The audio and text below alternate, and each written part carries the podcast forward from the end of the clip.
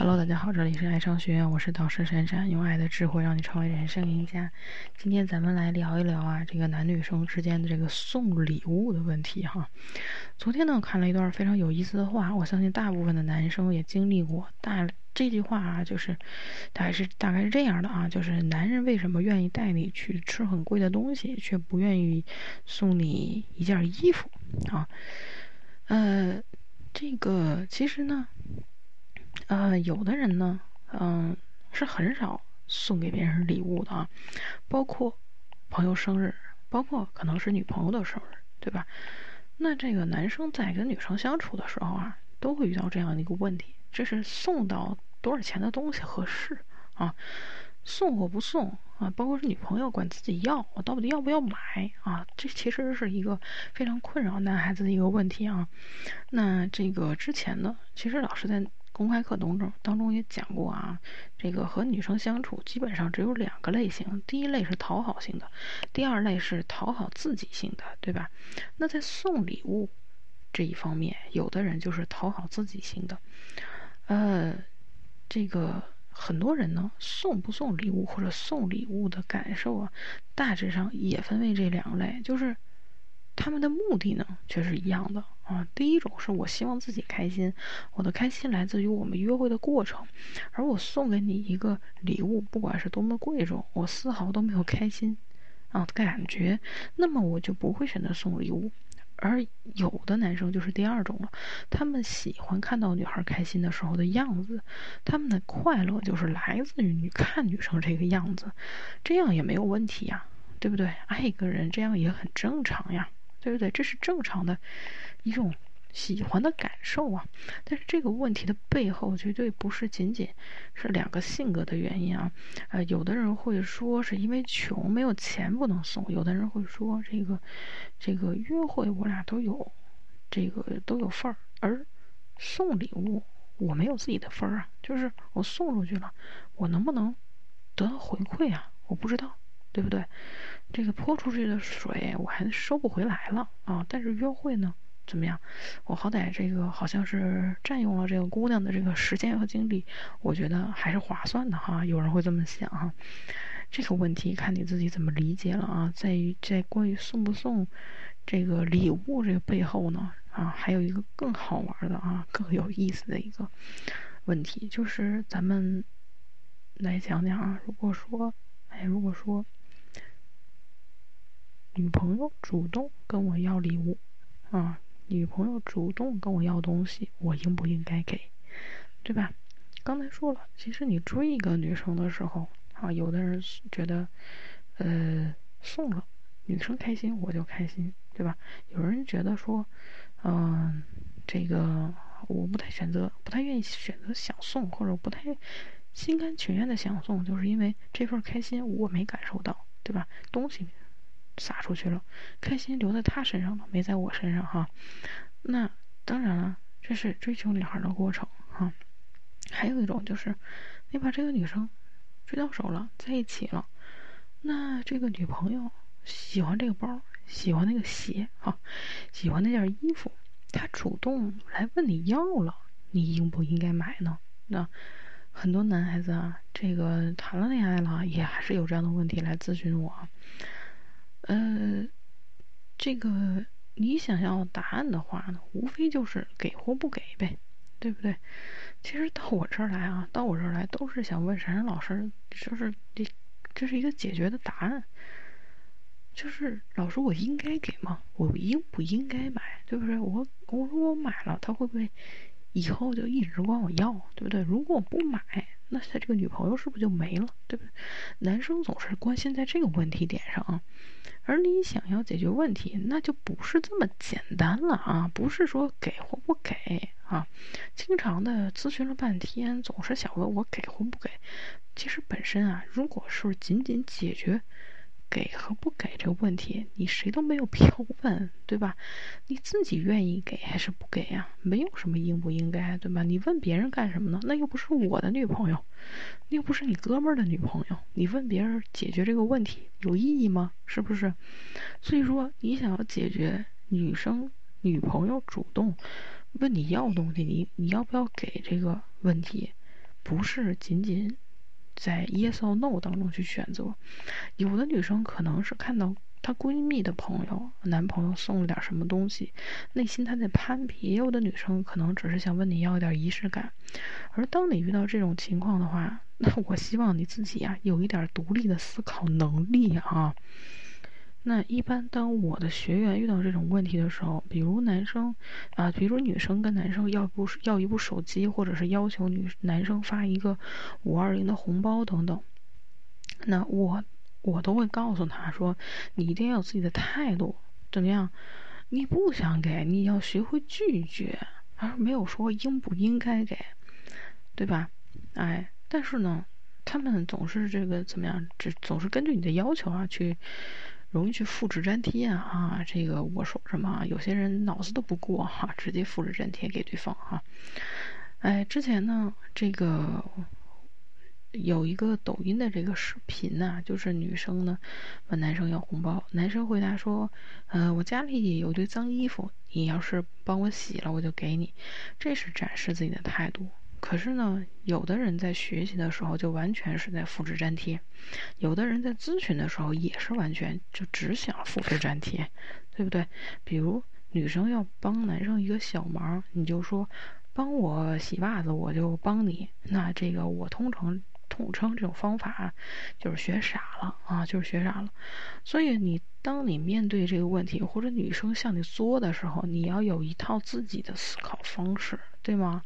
啊，不是说你家里恰好总有那么一堆脏衣服、脏袜子让他洗，然后每一次、每一次你都要跟人家讨价还价，对不对？每一次你女朋友对你有点要求，你就让她去洗衣服；每一次她对你有点要求，你就让她去洗袜子，对吗？你这种套路永远在复制粘贴，对吧？你还这个有的人还觉得说，那这不是方式和方法吗？你完全没有因材施教啊！你的女朋友到底为什么是想要这个东西，或为什么想有这个需求？你有没有仔仔细的思考过背后的原因？她是想攀比呀，她还是想要一种仪式感啊？她还是到了纪念日了，但是最近对你们相处的不满意呀？对吗？不能通通都用洗袜子、洗脏衣服去解决吧，对不对？这就是为什么有的人在这个谈恋爱过程当中的，或者是追女孩过程当中，总是在复制粘贴别人的这个技巧话术，恰恰最后怎么样，自己这个烂摊子收不完了啊，烂摊子收不完了，这就是没有自己的正确的一个思考的方式，没有自己的一套主见的原因啊，那。我指出了这个大部分学员的问题之后，那就要讲一下啊，面对女生的这种问题，她真的管你要了，对不对？我们应该怎么办呢？还是刚才那句话，如果是只是能解决或者不能解决，这是没有意义的。所以我们要考虑的绝对不是问题的本身啊。如果你为了维护你们的感情而去送礼物，那就证明你们的感情已经出现问题了。对吧？我相信你比我的更了解你的女朋友，不要，所以不要问外人，对吧？哪怕是啊，要问老师，老师你更专业啊。很多人都是给我戴高帽子，你更专业，你给我分析下，我应不应该送？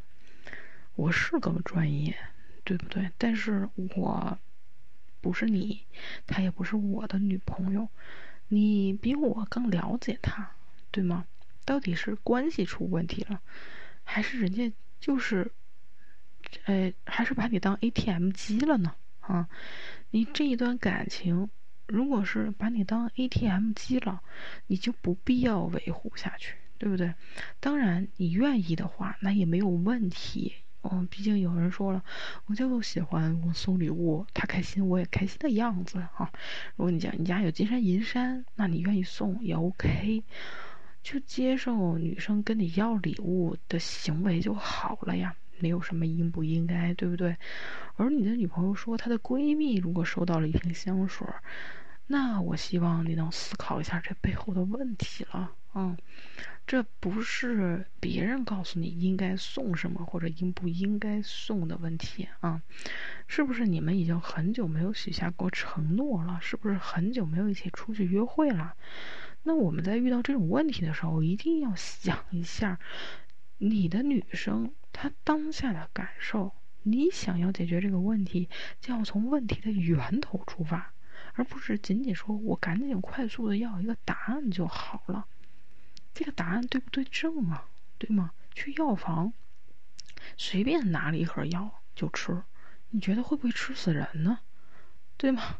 得从病症的根源出发呀！啊，他的表面是向你撒娇，向你作，想跟你要一个礼物，但是内心渴望的是你，你呢？呃，要像别的男朋友一样，能去关心和体贴他，对吧？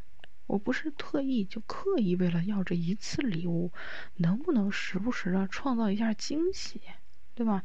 能不能给两个人的生活、两个人恋爱安排一些仪式感，对吧？追他的时候那么天花乱坠啊，跟马戏团的时候啊，跟马戏团似的，到手了，女孩反而没有仪式感了，那你觉得他心里会不会有落差呢？所以说。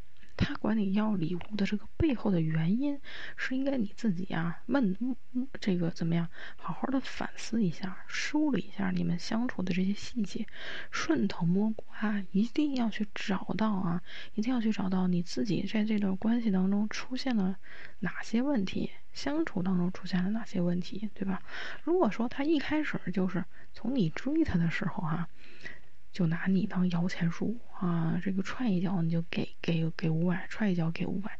你要说你就心甘情愿的当这个摇钱树，来问老师说这个我怎么解决的话，那只有两个办法：你要么不当这个摇钱树，要么你就心开心的当着，对吗？哎，如果说你不是那个摇钱树哈，如果你不是摇钱树，你们还是正常的啊，正常的不是这种金钱关系的亲密关系的话，那当然啊，要好好去分析一下你们两个人之间相处出现了什么问题，你是不是忽视了对方的情感的需求了啊？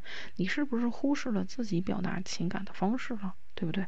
他可能想要你的陪伴、你的关怀，可是你还是送一块儿这个、这个、这个、这个。这个冰冷的啊，送一个冰冷的包包，送一个冰冷的口红啊，你觉得已经解决问题了啊？那是一定不会温暖你的女孩的内心的啊。如果说这个只要钱的话，现在哪个女孩子也不傻，你也不傻，你也不希望是娶一个找一个只要钱的女生。而现在的女孩子也都有基本上有独立的经济能力啊，有些东西她可以自己买。对吧？有些东西它可以通过自己的经济的这个来源获得，他不一定非得向你要。所以说，当他再去向你要东西的时候，那你要去反思一下，那你们之间的关系出现了什么问题，对吧？好了，这个，这个，这个，今天呢，咱们去小小的分析了一下这关于这男女之间送礼物啊，尤其是你的女朋友在问你要礼物的时候，她背后的原因是什么？到底？我们应该去如何去看待和解决这样的问题啊？别还别总是傻傻的啊！别总是傻傻的去问别人我应不应该送，别总是着急忙慌的就去寻求一个我要不要给的这种 yes or no 的答案啊！如果你仅仅是永远你如果你在处理情感问题的时候啊，永远都仅仅是这个用这种。呃，解决问题的这种方式去处理亲密关系的话啊，这段关系啊，这最后处理的啊，就越来越没有人情味儿了啊，越没有感，越来越没有感觉了，对不对？所以你真正的想处理情感的问题，一定要是要具备一套系统的、完善的、正确的思维的方式，对吧？很多人说我都真的没有意识到啊，有很多时候这个，呃，找我来分析说。这个山老师，你说的这一些些点，或者你说的这些背后的原因，我完全都没有意识到，我从来都没有想过。对呀，因为很多人，很多男性，其实在处理情感问题当中，思维就是错的。那那引那造成的引导的你们这个思维，引导着你的行为，那么你们的行为也是错的。你们可能就只是会说，我要不要去买的一个问题了，对不对？好，所以说，如果你想这个处理好自己的亲密关系啊，处理好跟自己女朋友的关系，那你真的是有必要去学习一套系统的这个亲密关系的这个呃思维方式啊，需要去学会怎么样去解读异性的一个心理，怎么样去解读对方的一个潜台词，去了解一下跟你不同性别的这个人他的情感需求，跟你。到底有什么不一样？他的情感的表达方式跟你到底有什么不一样？不要总是说丈二摸和尚摸不着头脑，说我不明白呀，我真的不明白他在想什么，不明白就去学呀。谁能告诉你？只有你自己能告诉你，只有你自己能帮你，对不对？哎，为什么说有的人很懂女生，很懂异性？你会觉得有的人情商很高，对不对？总是能解读对方的潜台词，或者说，那哪怕不可能总能解读出来，但总是能通过正确的沟通缓解两个人之间的这个矛盾和冲突，等等等等这些啊，真的不是 yes or no 的这个答案，仅仅是这个要和不要的答案能够解决的啊。好，那如果你有这个情感的问题呢？可以，这个点击老师头像添加关注，在后台私聊我，咱们来一对一的咨询解答你的情感问题啊。那也是建议大家有必要去，在大家成年之后啊，成年之后去系统的学习恋爱的方法、亲密关系的维护的方法，对吧？那每一个人生的每一个阶段，你跟异性相处的每一个阶段，其实都是一个新的开始。啊，你把他追到手了，确定关系了，哪怕说走到婚姻了，都是需要你用不同的这个思维方式，啊，不断进步的思维方式，不是说不同的，需要不用不断进步的思维方式去处理两个人的关系的啊，这个，这个这个学习嘛，啊，也是在不断进步的过程当中呢，让自己的认知更加的完善的。啊，好，好，如果这个有情感问题的话，咱们就来私聊，好吧？这节课讲到这里，下节课再见。